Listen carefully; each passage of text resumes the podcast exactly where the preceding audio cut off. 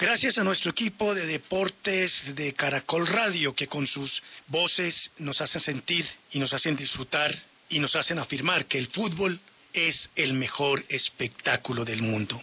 Continuamos entonces con una pausa cultural porque Caracol Radio le sigue apostando a la cultura y es por eso que a partir de hoy y todos los domingos a las 11 de la noche, Nuevo Mundo cambiará de contenido periodístico por un programa totalmente cultural, queriendo con ello abordar temas que tengan que ver con las ferias, con el teatro, con el cine, con la música, con las exposiciones, con el arte, con la ciencia, con la tecnología. Por eso les hacemos un llamado a ustedes que nos están escuchando de todos los rincones de nuestro país para que nos envíen su información cultural, que nosotros le hacemos la difusión correspondiente. Escríbanos al correo nuevomundo@caracol.com.co. Y sin más preámbulo, damos inicio a Nuevo Mundo, Cultura para Todos. Bienvenidos.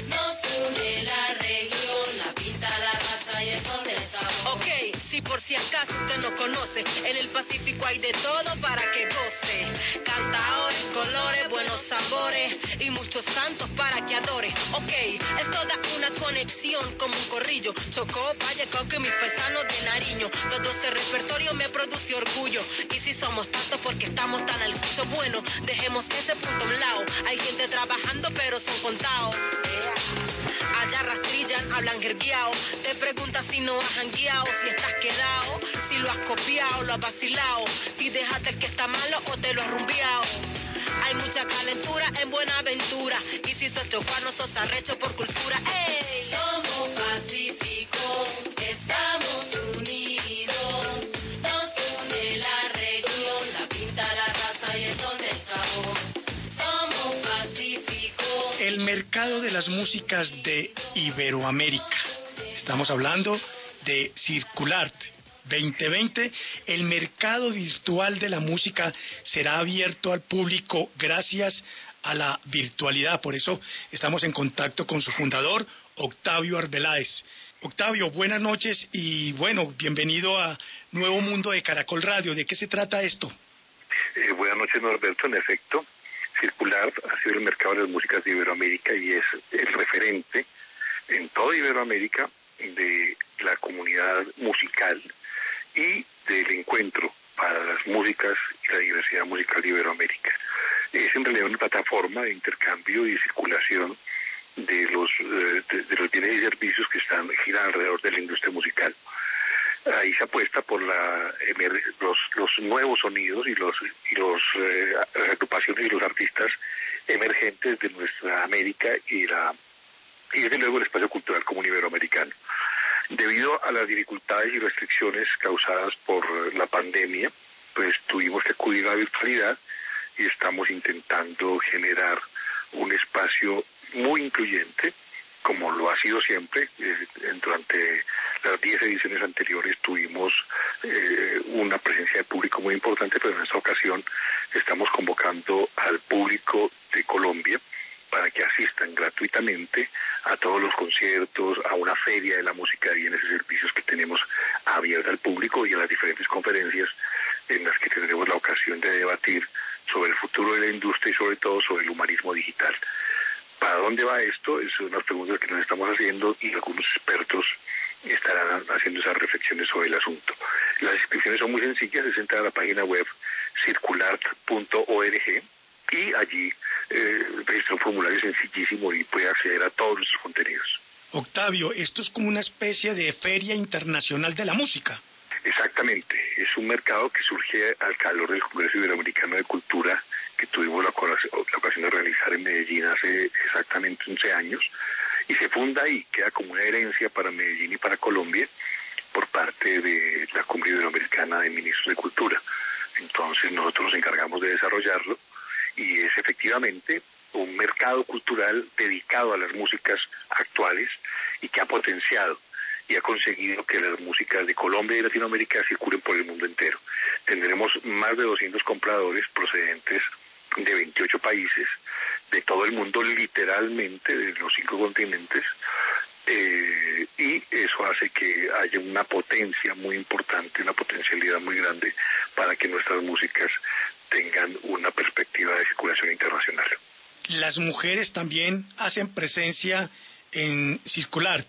En efecto, nosotros en Circular hemos potenciado que se creen redes, ahí se crea la red de periodistas musicales de Iberoamérica, se crea la red de mujeres en la música, eh, Satélite Lab se llama, se crea una red de managers a nivel mundial y se crea una red de promotores. Entonces, en el caso de la, del empoderamiento de la mujer en el sector de la música, que como casi todos los sectores productivos es un, sector que, que ha primado el machismo y, y ha sido muy cerrado a la, eh, a la irrupción de mujeres en cargos importantes, pues nosotros eh, realmente eh, trabajamos seriamente al lado de todo nuestro equipo y de una serie de mujeres destacadísimas de Latinoamérica y del mundo para abrir esas puertas. Entonces tenemos dos cosas muy importantes. Un, el lanzamiento de un libro sobre las artistas latinoamericanas eh, que en el que participarán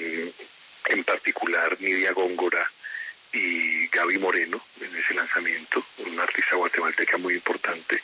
Y, en el, y de otro lado tendremos eh, Adriana Lucía, que ha sido una líder social muy importante y una artista muy representativa en nuestro país, que, hablará sobre ese tema del humanismo digital y la transformación social.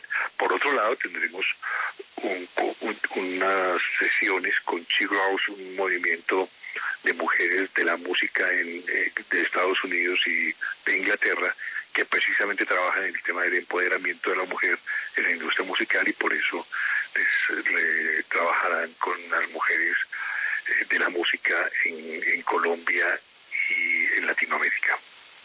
Octavio, ¿hay que pagar eh, algún dinero para tener acceso a este evento tan importante como es el Encuentro Iberoamericano de la Música? Es eh, libre y gratuito y es muy interesante porque lo puedes disfrutar o bien con contenidos de alto nivel en el que eh, habrán reflexiones eh, muy importantes sobre el futuro de la música, si eres un profesional o si eres músico o si eres estudiante de música, te va a interesar porque realmente tiene unos contenidos del más alto nivel mundial. Está, por ejemplo, Paul Bradley del, de, de, Music Alive, que es un prescriptor de tendencias en la música. Eh, entonces, eh, eso es ligeramente más especializado, pero para el que solamente quiere disfrutar de la música puede sencillamente entrar y asistir a 52 conciertos que, en que verá la diversidad cultural iberoamericana reflejada. O puede asistir a la Feria de la Música y mirar qué es lo que ofrecen las distribuidoras, las agencias, los agregadores digitales y en general eh, es una feria virtual en la que podrás descargar muchos materiales muy entretenidos. Y ya sí hay un sector que es absolutamente especializado, que es para profesionales, que son estos programadores mundiales, que se encontrarán con los artistas latinoamericanos. Entonces, eh, es de libre acceso, gratuito y tiene pues todos estos niveles de, de disfrute. Puedes simplemente entrar y registrarte y ver los conciertos o visitar la feria o ya si ya tienen mayores intereses en profundizar, pues atender a las a las invitaciones que, que nos hacen eh, desde la reflexión teórica todos estos personajes que están eh, ahí a un clic de distancia en la página circular.org. Independientemente de estos 145 artistas, de las 50 muestras artísticas, de las 17 agencias, de los 170 programadores, curadores de festivales internacionales y profesionales, desde luego que una de las cosas también más importantes es la ronda de negocios y los contactos que se puedan adquirir. En efecto, ese es como el, pues, eje, como el corazón de esto, porque lo que nosotros necesitamos y a lo que estamos apostando en esos momentos difíciles es la sostenibilidad de los artistas y las organizaciones artísticas.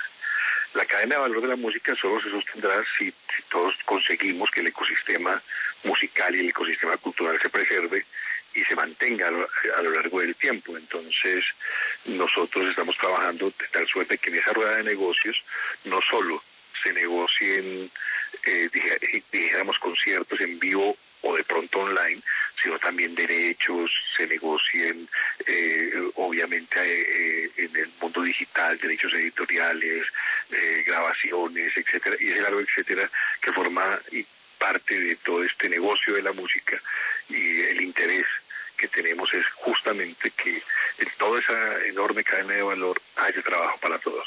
Bueno, ahí está entonces para los oyentes que nos están escuchando a esta hora de la noche una oportunidad pero bastante, bastante importante para los músicos colombianos y el resto de Latinoamérica que se va a hacer presente en el Circular 2020. Entonces, no queda más que usted les haga la invitación, Octavio. Pues efectivamente, una invitación muy cordial a que se inscriban y a que asistan, porque vale la pena. Satisfagan su curiosidad, abran sus oídos para que la música no deje de circular. La cultura para todos está en las ciudades de Colombia. Nuevo Mundo. Sí, señor, la cultura está en las ciudades porque nos vamos para la ciudad de Manizales, en donde se está llevando a cabo un encuentro de jóvenes del agua, un encuentro con profesionales de Latinoamérica Magda Jimena Ríos, buenas noches y de qué se trata. Buenas noches. Desde hoy hasta el próximo 12 de noviembre, Manizales es sede del segundo Congreso de Jóvenes Profesionales del Agua de América Latina y el Caribe, el cual se desarrolla en la Universidad Católica y cuenta con la participación de varios expertos a nivel internacional. Uno de los organizadores del evento es Juan Sebastián Arcila, profesor del programa de Ingeniería Ambiental de la universidad. Este evento pues va a contar con la participación de diferentes profesionales de Latinoamérica, de Europa y vamos a contar con expertos en diferentes temáticas. Tenemos la oportunidad de tener aquí a, al doctor Bruce Ridman, que es el, el Estocolmo Water Prize, que es el premio más alto que puede tener uno en términos de, del agua, que es el profesional. Eh, es un evento hecho para los profesionales, para los estudiantes, ¿sí? Que quieran eh, involucrarse a mirar las problemáticas del agua y a dar una, una solución a ello. Este integrante de la International Water Association dijo en Caracol Radio que se analizarán varios aspectos como las áreas de gobernanza, el manejo de cuencas hidrográficas, la potabilización, el tratamiento de aguas y su reutilización en zonas rurales y urbanas. Básicamente pues estamos hablando de la parte de saneamiento básico, la parte de potabilización en las zonas rurales. Eso es un problema que, que es que, que se debe tener y afrontar de una forma directa. La parte de, tratamiento de aguas es enfocarse ya no, no en una economía lineal, sino buscar el reuso de estas aguas y, y, trasladarnos a una economía circular. Esos son como, como aspectos principales. Y en la parte del manejo y las políticas, pues claramente tenemos que avanzar en estos, en estos términos con el fin de darle un buen manejo y un buen uso al agua. Indicó que Colombia ha avanzado mucho en el manejo integral del agua, aunque todavía quedan muchas cosas por hacer y que en Latinoamérica el saneamiento básico es el principal problema en las zonas rurales y las áreas marginales, lo cual ocasiona serios problemas de salud, especialmente en los niños. En Facebook nos encuentras como Nuevo Mundo de Caracol Radio. Con actividades en línea, el Museo Botero continúa celebrando sus 20 años. Por eso hemos llamado a Sigrid Castañeda, quien es la curadora de los museos del Banco de la República. Sigrid, buenas noches, bienvenida a Nuevo Mundo de Caracol Radio. Buenas noches, Norberto, gracias por la invitación. ¿Cómo van esas actividades eh, que tienen que ver con la celebración de los 20 años del Museo Botero? Bueno, pues la celebración nos cogió en medio de la pandemia, pero eso no nos ha disminuido.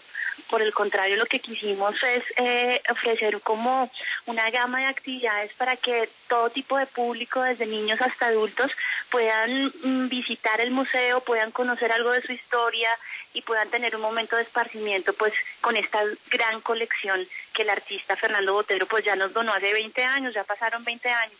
20 años, como pasa el tiempo de rápido. ¿Qué podemos encontrar allí? Los oyentes que nos están escuchando a esta hora de la noche, ¿qué van a encontrar? ¿Cómo es esa ah, participación o visita virtual o presencial al Museo Botero? Pues lo primero decirles a, a los oyentes que el museo está abierto es decir, que pueden visitar la colección. Eh, desde el primero de octubre el Banco de la, de la República habilitó el ingreso a las colecciones de arte, entre ellas el Museo Botero. Lo que tiene que hacer es entrar a la página del Museo Botero y va a encontrar un link que dice reservar visitas. Eh, esto lo hacemos por pues todos los condicionamientos sanitarios en la actualidad. Eh, uno reserva la visita y el museo asegura que usted va a visitar la, el museo con siete personas máximo. Y va a tener una hora para visitarlo, usted reserva según la hora que le convenga, el día que le convenga y pues puede ir eh, una persona, puede ir un grupo familiar de siete personas, en fin, como que el museo está abierto y eso es importante que lo sepan pues nuestros usuarios. En segunda medida, celebrando los 20 años, vamos a tener una programación eh, virtual que básicamente está orientada a dos tipos de público, eh, los especialistas o bueno, la persona que quiera conocer algo más de la historia del museo, eh, con conferencias. Vamos a tener una conferencia tal vez del mejor investigador eh, colombiano sobre la obra de Botero, que es Cristian Padilla. Eh, con él vamos a tener como un recorrido por la historia del arte a través de las obras del Museo Botero. Y también vamos a tener talleres para niños eh, donde pues pueden dibujar, pintar e incluso hacer piñatas. Nuestro nuestro taller más exitoso con el Museo Botero ha sido últimamente en estos tiempos de pandemia hacer piñatas con las obras de Fernando Botero en la casa.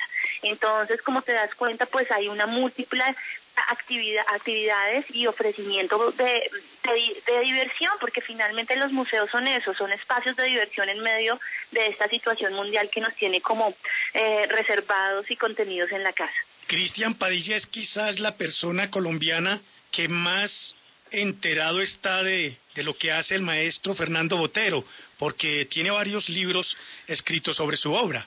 Exactamente, y, lo más interesante de Cristian es que es una persona pues, realmente muy joven, eh, un obsesivo de la investigación, pero también se ha preocupado por tener un lenguaje muy cercano al público. Por eso lo quisimos invitar, porque justamente eh, a veces creemos que por tener el museo, que eso es una cosa que nos pasa mucho en el museo, eh, el museo está aquí en Bogotá, es gratuito y mucha gente no lo conoce y mucha gente no conoce la obra de Fernando Botero. Entonces lo que queríamos era acercar mediante estas conferencias la historia del museo, la historia de la colección y que la gente conozca quién es Fernando Botero, que no es solo el señor que pinta gordo, sino de verdad conocer a profundidad su obra y lo que significa una donación una donación pues tan grande para un país donde tener este tipo de obras hubiera sido de otra forma muy muy complejo, muy muy complicado, son obras increíbles de la historia del arte universal. Además que hay que desatanizar permítame el término, de que cuando el oyente, la persona común y corriente, escucha la palabra museo, dice, ah, eso no es para mí, eso es para determinado público. Exactamente. Y sabes que, Norberto, a mí me llama mucho la atención que las personas que, quieren, que tienen la oportunidad de salir del país, eh, cuando van a París o a Roma o a Nueva York, pagan unas cantidades increíbles de, de, dinero por entrar a estas colecciones y aquí en Bogotá eh, tenemos una colección increíble con artistas como Picasso, Bacon, Dalí, Miró, gratis decir, el banco tiene el museo gratis y mucha gente no lo conoce. Entonces, no solo de satanizarlo, sino acercarnos, atrevernos a cruzar ese umbral. En cambio de ir un fin de semana a un centro comercial, ¿por qué no ir a un museo?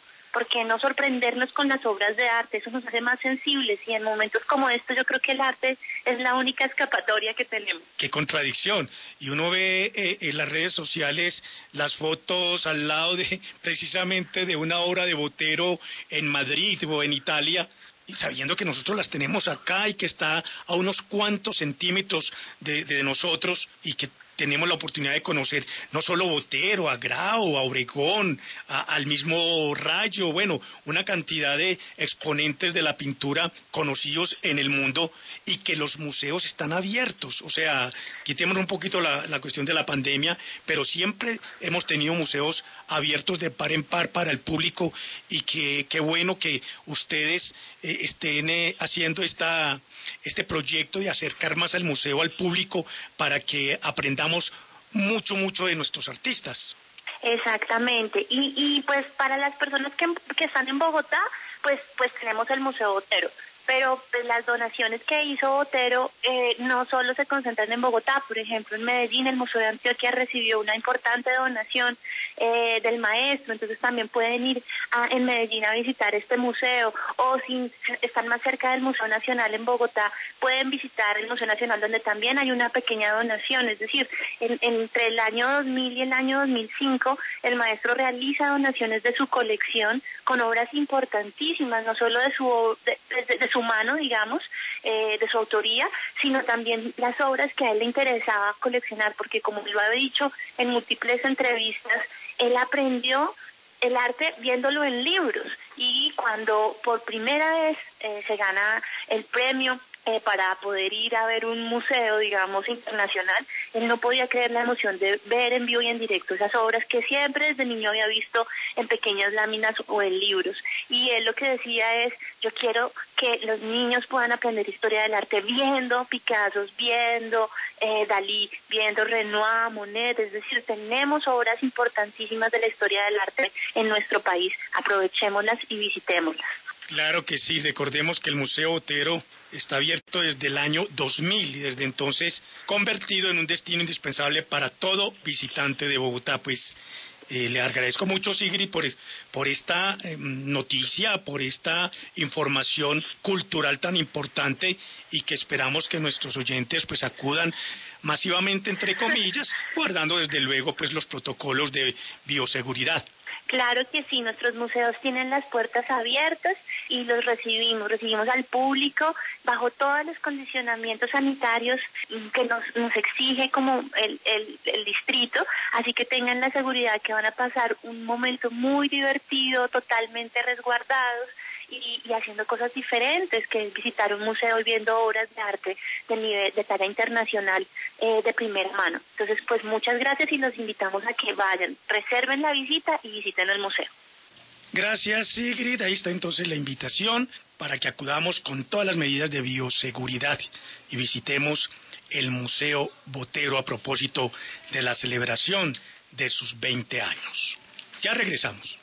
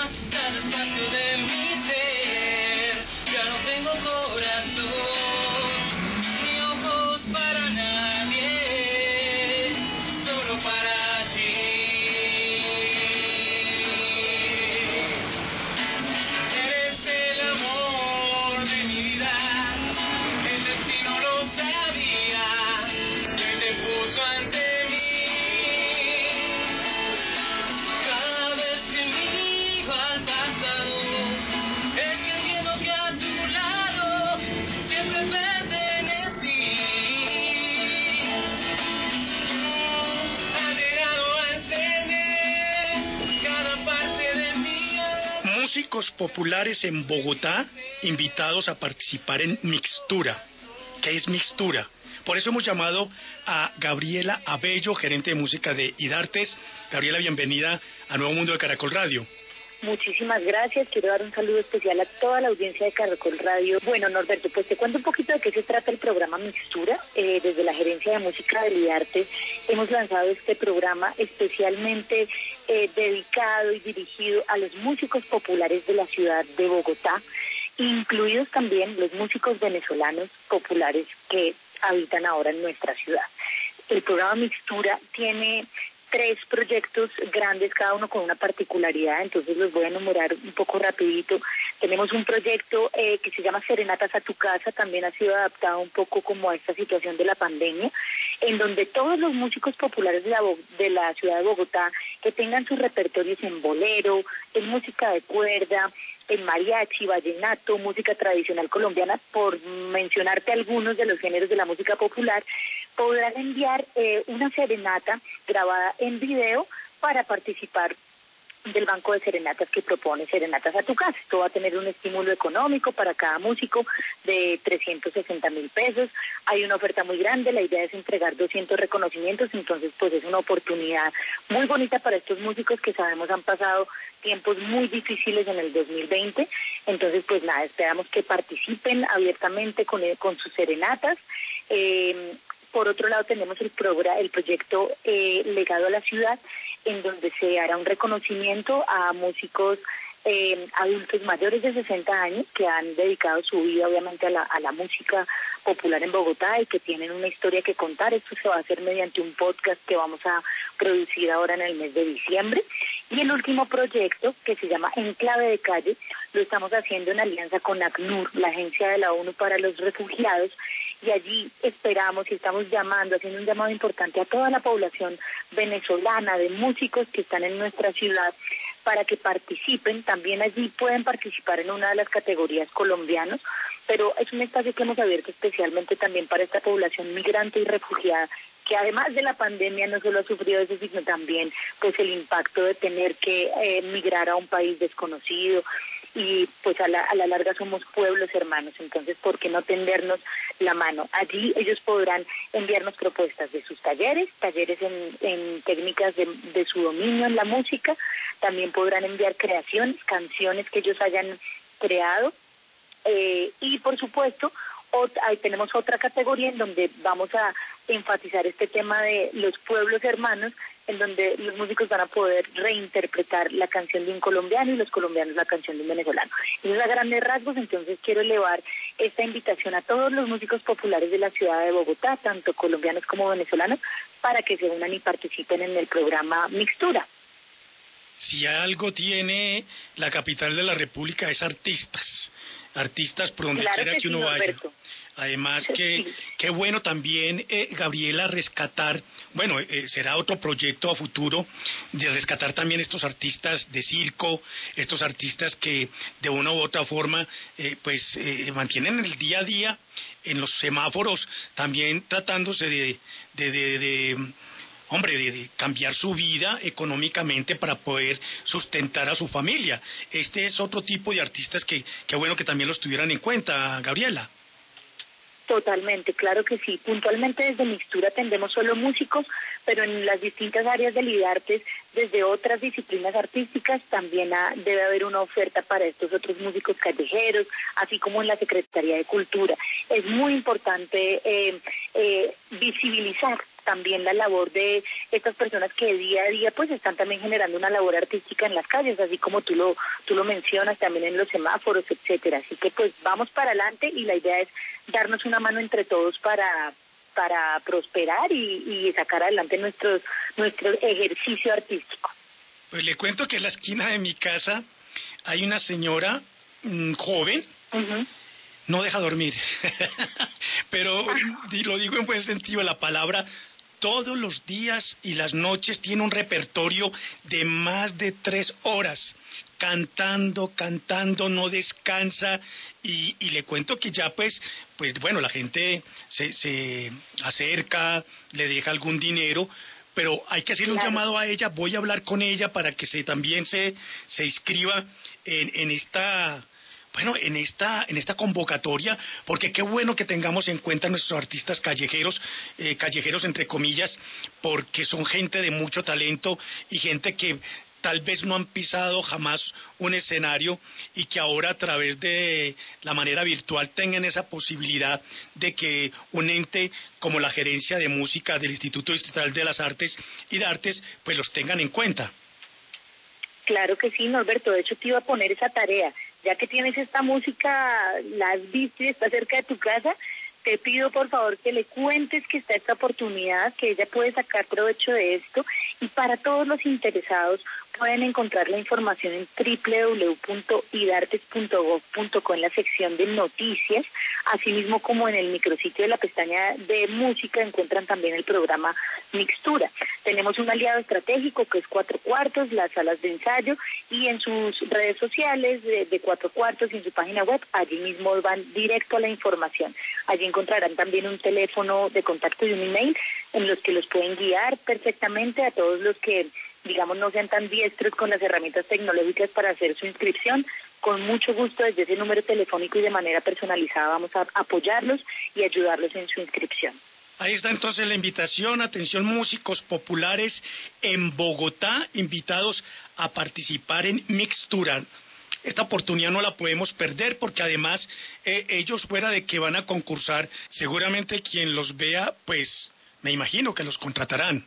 Claro, maravilloso. La idea es que este banco de serenatas también podamos divulgar el trabajo que ellos hacen, que si a alguien le gustó eh, alguna canción en particular, los, nos se puedan dirigir a ellos y, y, y, así generamos también una fuente de trabajo, que es lo que en este momento más necesitamos. Así que pues nada, vamos para adelante a cerrar con mucha música este año y, y, a ver todas las cosas buenas y la prosperidad que nos trae el 2021.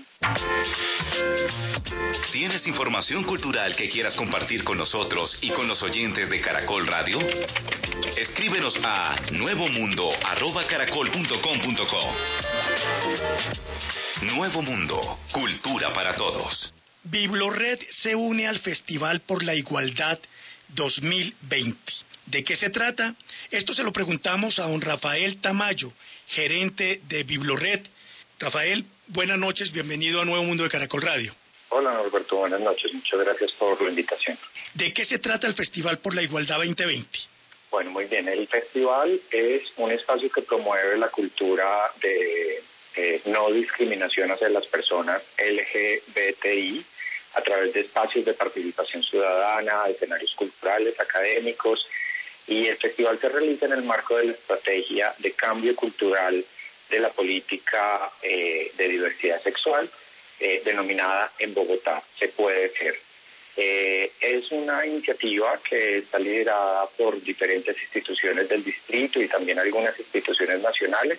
En el caso de BiblioRed, eh, pues vamos a tener actividades gratuitas y virtuales para que la, los feminismos, las nuevas ma masculinidades, las identidades híbridas, trans, la diferencia étnica, la alteridad y algunos otros temas pues puedan posibilitar la construcción de una ciudadanía eh, desde el pluralismo, el reconocimiento y la diversidad que hace parte eh, pues hoy día de nuestra cultura.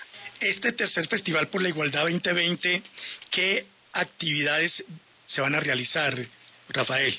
Pues muy bien, ahí desde Bibliored tenemos unas actividades muy puntuales que giran alrededor del libro eh, y la escritura. Tenemos los cafés literarios durante los tres eh, miércoles de noviembre. El tema será género y literatura. Se abordará también la literatura infantil, desde las disidencias sex sexuales, la literatura, literatura queer, la literatura del exilio y la periferia tenemos el Club de No Ficción, que es los viernes también a las 3 de la tarde, eh, durante todo el mes de noviembre, donde tendremos pues, textos filosóficos, científicos, informativos sobre el cuestionamiento de los estereotipos sexuales y el género.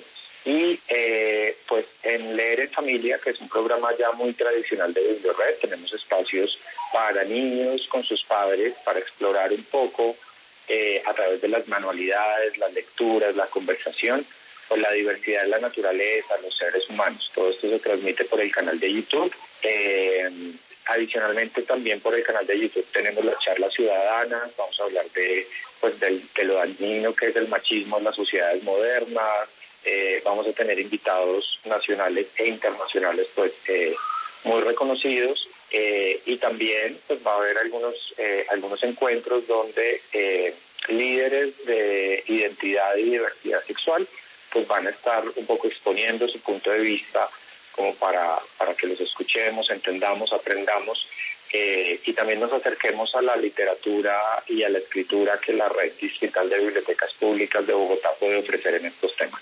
Hablemos un poco del Club de No Ficción, de leer en familia, de la biblioteca Ágora. Sí, todos estos programas son programas de bibliored eh, que tienen unos horarios específicos. El Club de No Ficción eh, es los eh, viernes a las 3 de la tarde, el Café Literario los miércoles a las 3 de la tarde y eh, la Biblioteca Ágora es un encuentro con el autor Pablo Simonetti, que es un escritor chileno, eh, pues activista, eh, muy reconocido en temas de, grupos y minorías sexuales. Esta va a ser el jueves 26 de noviembre a las 6 de la tarde por el canal de YouTube. todos estos, digamos, estas denominaciones de Biblioteca Ágora, Leer en Familia, Club de No Ficción, Café Literario, Charla Ciudadana, van cambiando un poco su contenido en BiblioRed dependiendo del mes y de la programación. Eh, también que, que busca alinearse con los temas principales que el distrito de Bogotá nos propone y que también muchos de nuestros usuarios pues nos invitan a, a conversar eh, sobre, sobre estos temas. Pero no solamente en BiblioRed, sino que también realmente todo el, todo el distrito, la administración distrital, pues tiene, tiene una cantidad de actividades, hay una programación liderada por la Secretaría Distrital de Planeación, que tiene una dirección de diversidad sexual, y ahí pues eh, también van a haber algunos encuentros en la Plaza Fundacional de Suba, en el Parque de los Hippies, y toda esa programación se puede consultar en la página web de Secretaría de Planeación, en la Secretaría de Cultura, que también está eh, apoyando eh, la actividad, y pues la, más literaria se puede consultar en la página web de que es www.bibliored.gov.co. Ahí está entonces la invitación. Festival por la Igualdad 2020 es la tercera versión que se realiza y tal como reza en la invitación, el arco iris te abraza donde quiera que estés. Rafael, muchas gracias entonces por esta valiosa información y que nuestros oyentes se animen a participar en este festival. No, a ustedes muchísimas gracias por la invitación y efectivamente los esperamos a todos, ya sea por el canal de YouTube o en las actividades presenciales que tienen todos los protocolos de bioseguridad y aforos limitados para que pues podamos asistir. Invitados en Nuevo Mundo, Cultura para Todos. Si usted es artista, gestor cultural o participa en agrupaciones y microempresas, son los llamados a que participen en esto que se llama es cultura local. Por eso hemos llamado a Pilar Ordóñez, subsecretaria de Gobernanza de la Secretaría de Cultura, Recreación y Deporte, para que nos amplíe esta información. Pilar, bienvenida a Nuevo Mundo de Caracol Radio, Cultura para Todos. Gracias, Norberto. Saludos a todos, a tu equipo de trabajo y a los oyentes. Pilar, ¿qué es esto de Es Cultura Local? Es una convocatoria que hace la Secretaría de Cultura, Recreación y Deporte en asocio con dos de sus entidades adscritas, que son IDARTES y la Fundación Gilberto Alzate Avendaño, o sea, la fuga. Es un llamado a los agentes del sector a presentarse con sus proyectos, que sean unos proyectos productivos de microempresarios en cultura para reactivación económica. Pueden presentar proyectos que comprendan tres o más eslabones de la cadena de producción artística. Pueden presentar proyectos de encadenamiento productivo. Estamos en 10 localidades de Bogotá con estas aperturas y mm, vamos a asignar estímulos por 12 mil millones de pesos. ¿Qué localidades son las que en esta ocasión eh, están llamadas a, a ser parte de esta convocatoria? Bueno, nosotros tenemos tres localidades de centro que son Mártires, Santa Fe y Candelaria. Esa convocatoria ya cerró, está, está en evaluación y tenemos siete localidades adicionales que se tramitan a través del IDARTE, que son Teusaquillo, Suba, Barrios Unidos, Fontibón, eh, Usaquén, Engativá. Entonces, ahí estas, estas que están abiertas y cierran el 11 pueden presentar sus proyectos a través del IDARTE. Tenemos una página que se llama www.cultureslocal en, en Bogotá y ahí, tanto en la página del IDARTES, como en esa página, como en la de la Secretaría, como en la de la Gilberto Alzate, estamos. Y estamos haciendo todo el tiempo Facebook Live para absolver dudas, estamos en las localidades, los alcaldes con sus equipos nos están ayudando en la divulgación, toda vez que esta es una convocatoria que hacemos en alianza con los territorios y son los territorios los que están financiando los estímulos. Nosotros como sector cultural público central estamos en todo el acompañamiento y en toda la coordinación, conocemos muy bien el programa de estímulos, llevamos más de 20 años haciéndolo, entonces usamos todas las plataformas, el banco de jurados para darle transparencia al proceso. Eh, y hay algo muy importante y es que los ganadores van a tener está en diseño en la Secretaría, un acompañamiento para su fortalecimiento empresarial. Es decir, vamos a estar al lado en la ejecución del proyecto, no solo para garantizar el éxito del proyecto, sino para que el agente quede fortalecido y pueda navegar mejor en esta pandemia y en la pospandemia que ha sido demasiado fuerte para nuestro sector. Estamos hablando exactamente de artistas y gestores culturales y también agrupaciones y microempresas. Estamos hablando de los agentes del sector que reúnan la condición de microempresarios, bien sea una persona jurídica, bien sea un colectivo con cierta experiencia, es decir, no es larga la experiencia exigida, pero es un proyecto, para otros eh, casos habrá otros más, hay, es un proyecto que está dirigido a las personas que ya están en el sector, que están navegando, que necesitan un salvavidas para continuar con su empresa, su iniciativa o su colectivo y eh, tienen dificultades en la pandemia. Es como un salvamento, no es un tema de innovación, de primera vez, ya me acabo de constituir. Para eso hay otras fuentes. Esta fuente de cultura local es de salvamento para los empresarios que ya están en el mercado, que ya están en el sector, pero los requisitos son realmente benévolos. Ahí está entonces, qué bueno pues a los oyentes que nos están escuchando a esta hora eh, para que hagan parte o se apunten a esta convocatoria es cultura local, agrupaciones y microempresas, artistas y gestores culturales que puedan participar con sus proyectos de emprendimiento. Pues Pilar, muchas gracias por esta información de interés para los capitalinos. Eh, esperamos que sea masiva esta participación. Claro que sí, con todo gusto estamos en la Secretaría dispuestos a dar toda la información y todo el acompañamiento que se requiera y pues ahí están los recursos que esperamos ejecutarlos al 100% e invertirlos en los agentes del sector. Muchas gracias. Bueno, con mucho gusto. Ahí está entonces, es cultura local, apoyo y fortalecimiento de las industrias creativas y culturales para la adaptación y transformación productiva. Ustedes que nos están escuchando a esta hora de la noche, en cualquier parte de nuestro país, en cualquier región, en cualquier ciudad, si usted tiene una información cultural que quiera que se le haga difusión a nivel nacional, escríbanos al correo nuevomundo.caracol.com.co, que con mucho gusto nos pondremos en contacto con usted.